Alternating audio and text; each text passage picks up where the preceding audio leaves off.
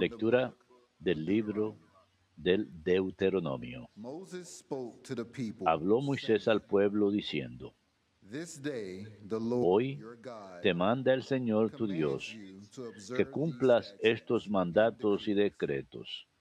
Be careful then to Guárdalos y cúmplelos con todo el corazón y con toda el alma. Hoy Te has comprometido a aceptar lo que el Señor te propone, que Él sea tu Dios, que tú irás por sus caminos, guardarás sus mandatos, preceptos y decretos y escucharás su voz.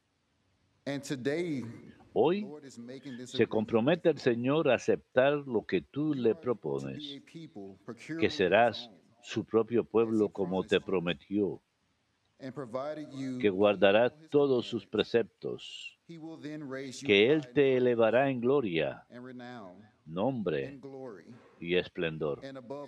por encima de todas las naciones que ha hecho, y que serás el pueblo santo del Señor, como ha dicho. The word of the Lord. Palabra de Dios, te alabamos, Señor. Blessed are they Dichoso el que camina en la voluntad del Señor. Dichoso el que camina en la voluntad del Señor. Blessed are they Dichoso el que, con vida intachable, camina en la voluntad del Señor. Blessed are they Dichoso el que, guardando sus preceptos, lo busca de todo corazón. Dichoso el que camina en la voluntad del Señor. Tú promulgas tus decretos para que se observen exactamente. Ojalá esté firme mi camino para cumplir tus consignas. Dichoso el que camina en la voluntad del Señor. Te alabaré con sincero corazón cuando aprenda tus justos mandamientos. Quiero guardar tus leyes exactamente. Tú no me abandones. Dichoso el que camina en la voluntad del Señor.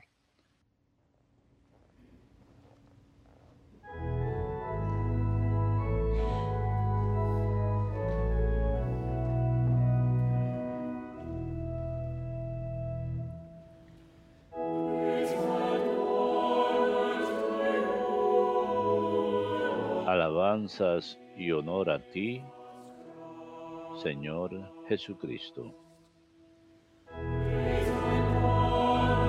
Alabanzas y honor a ti, Señor Jesucristo.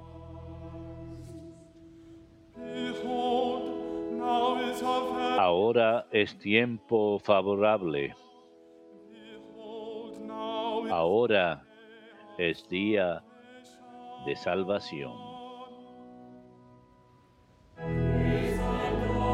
Alabanzas y honor a ti,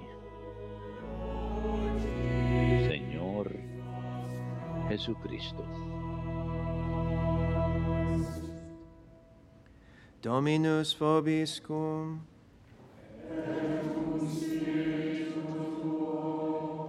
Lectio Sancti Evangelii secundum.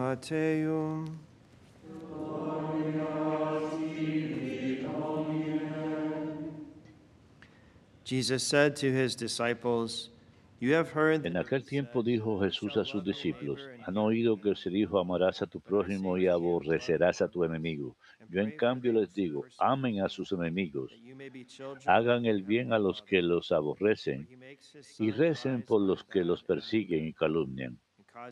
Así serán hijos de su Padre que está en el cielo, que hace salir su sol sobre malos y buenos y manda la lluvia a injustos e injustos. Porque si aman a los que los aman, ¿qué premio tienen? ¿No hacen la lo mismo también los publicanos?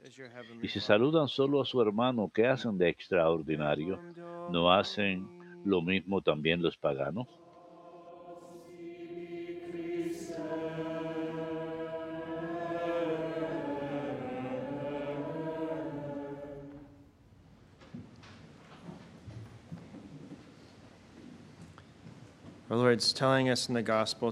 El Señor nos dice en el Evangelio de hoy que no debe haber excepción en nuestro amor al prójimo. Sabemos que amar es querer el bien del otro.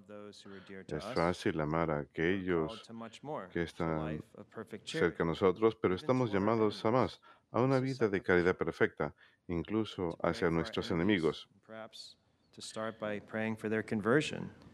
que recemos por su conversión para que aumenten en santidad. Un comentarista nota que rezar a nuestro enemigo y amarlos es el acto de caridad más difícil porque es la victoria más grande sobre nosotros mismos. Si oramos generosamente por nuestros enemigos, superamos la ira y deseo de venganza en nuestros corazones.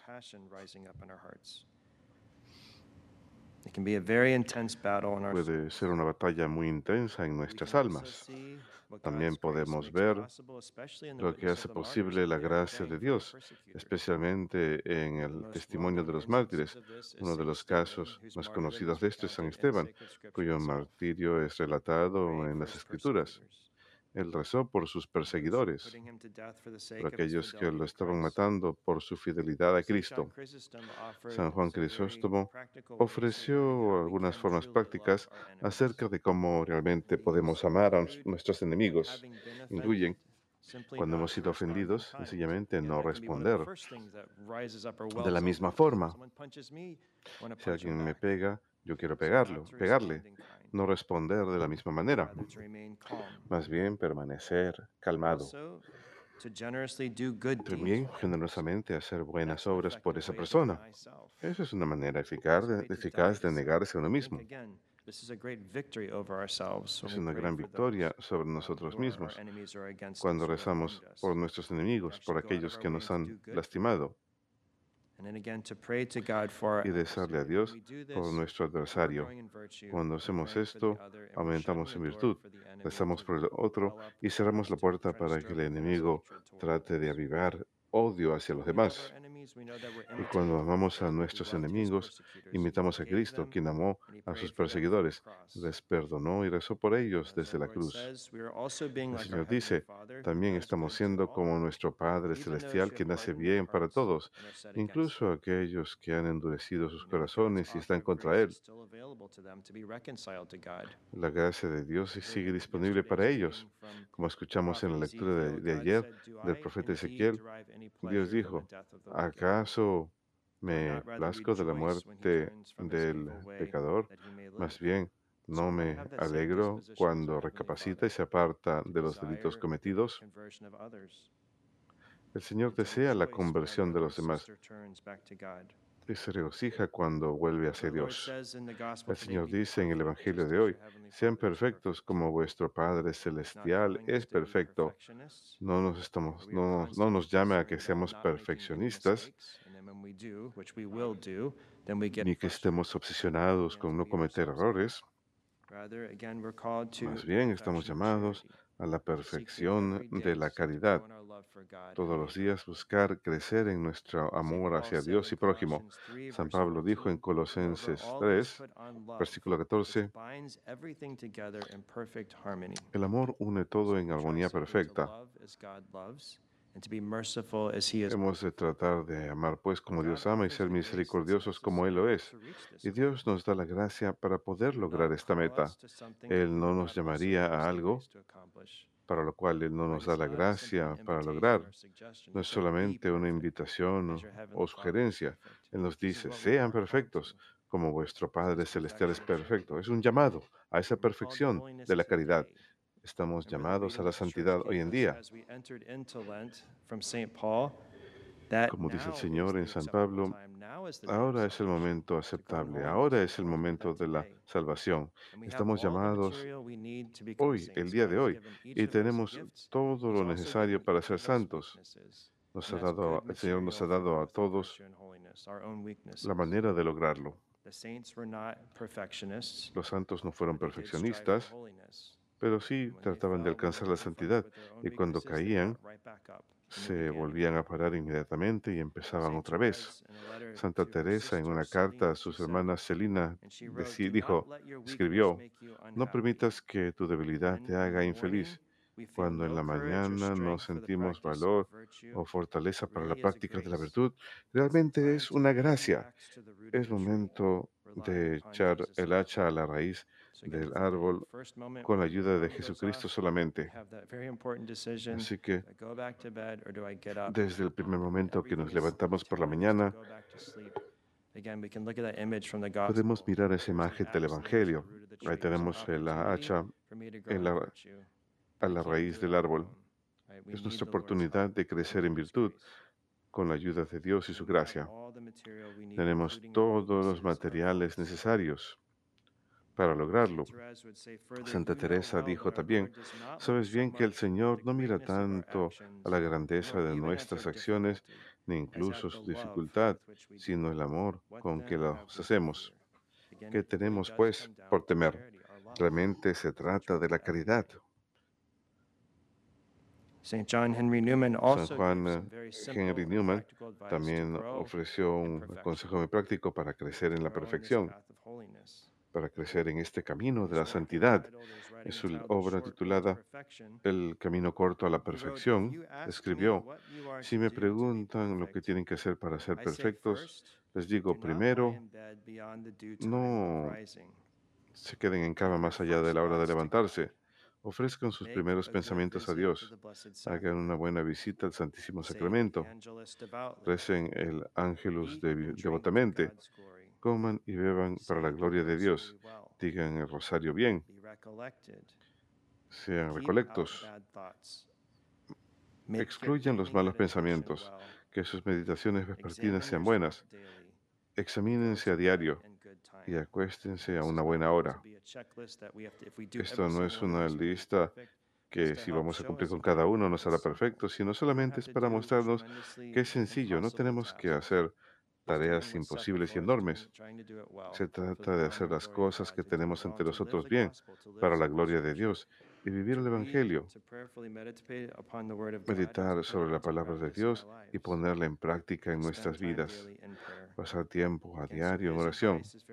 Su consejo es muy práctico, sin embargo también es un desafío porque a diario nos topamos con nuestras propias debilidades. Estas son buenas formas de formar buenos hábitos de disciplina y disponer nuestros corazones para recibir la gracia de Dios. San Pablo afirma que realmente estamos llamados a ser santos cuando escribió en su primera carta a los tesalonicenses, esta es la voluntad de Dios, vuestra santificación. Y en el Levítico, Dios exhorta su libro diciendo, será santo pues yo, el Señor vuestro Dios, soy santo. Por supuesto, eso es lo que el Señor dice exactamente en el Evangelio de hoy. Esencialmente, sean perfectos como vuestro Padre Celestial es perfecto. Queremos imitar a Cristo y seremos santos en la medida en que nuestras vidas se asemejen a la de Cristo. San Pablo diría, piensen como Jesús. Queremos pensar como Jesús y vivir como Él, moldear nuestra voluntad a la voluntad de Él. Y este esfuerzo se verá fortalecido por la oración y la recepción frecuente de los sacramentos que Él instituyó para alimentarnos y para la fortaleza de nuestras almas. Cuando sabemos que cuando recibimos la Eucaristía devotamente y dignamente, recibimos un momento de gracia santificante. También recibimos las gracias necesarias para preservar la caridad de nuestra unión con Cristo. El Señor dijo, aquel que come de mi cuerpo y bebe de mi sangre permanece en mí y yo en él. Nuestra recepción de la Eucaristía también es fuente de fortaleza para seguir luchando la buena batalla. San Ambrosio quien tuvo un enorme impacto y efecto en la vida de Agustín, dijo, cuando tomamos el pan celestial a diario, lo tomamos para remediar nuestras debilidades diarias. Nos ayuda a librarnos de nuestras faltas y pecados y nos fortalece en el camino de la virtud. Podemos pensar en ese gran evento en el primer libro de Reyes, cuando Elías huía de la furia de Jezabel, estaba exhausto y tuvo que descansar bajo un árbol. El ángel lo despertó y le ofreció alimento y le dijo, "Le- despiértate y come porque este camino es muy difícil para ti. La iglesia siempre ha visto esto como prefiguración de la Sagrada Eucaristía, alimento del cielo y fortaleza de nuestras almas. Rogamos hoy que el Señor aumente en nosotros el deseo de santidad para que aumentemos en la perfección de la caridad, a la cual todos estamos llamados, y que más de cerca nos asemejemos a la vida de Cristo.